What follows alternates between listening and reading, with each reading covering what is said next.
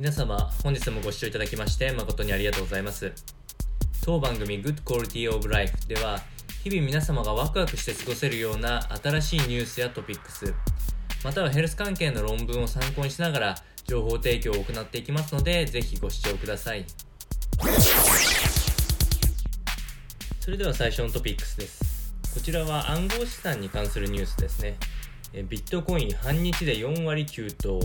習近平の発言で買い殺到というニュースがありまして、えー、昨日ですね26日の午前中に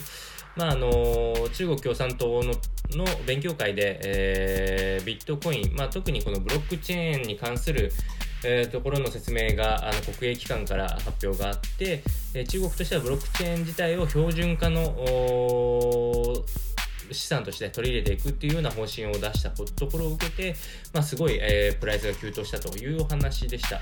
まあ、実際私もチャート見ながらあニュースを見ていたんですけれども、もう本当に、えー、マックス時は40%、1通貨100万円単位のものがそこまで上昇するっていう事態だったので、まあ、なかなかこうお祭りみたいな形になっていて、すごい、ね、こう送り人なんていうのも、えー、一昨年前は出ましたけど、まあ、今後どうなっていくのかなっていうのを気になるようなニュースでした。続きましてはヘルス関係のトピックスですね。こちらは職場環境におけるメンタルヘルス対策っていうものが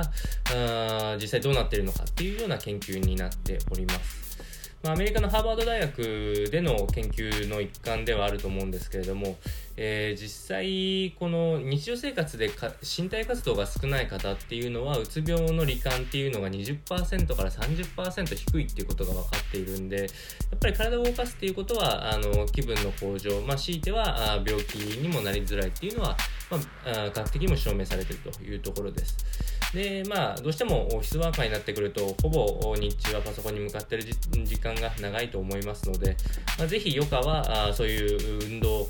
に関することで、まあ、少しでもあのエクササイズできるような環境に身を置くことがすごく大事というのがあ説明としてあったので、えー、このニュースをトピックスとしてお伝えしました。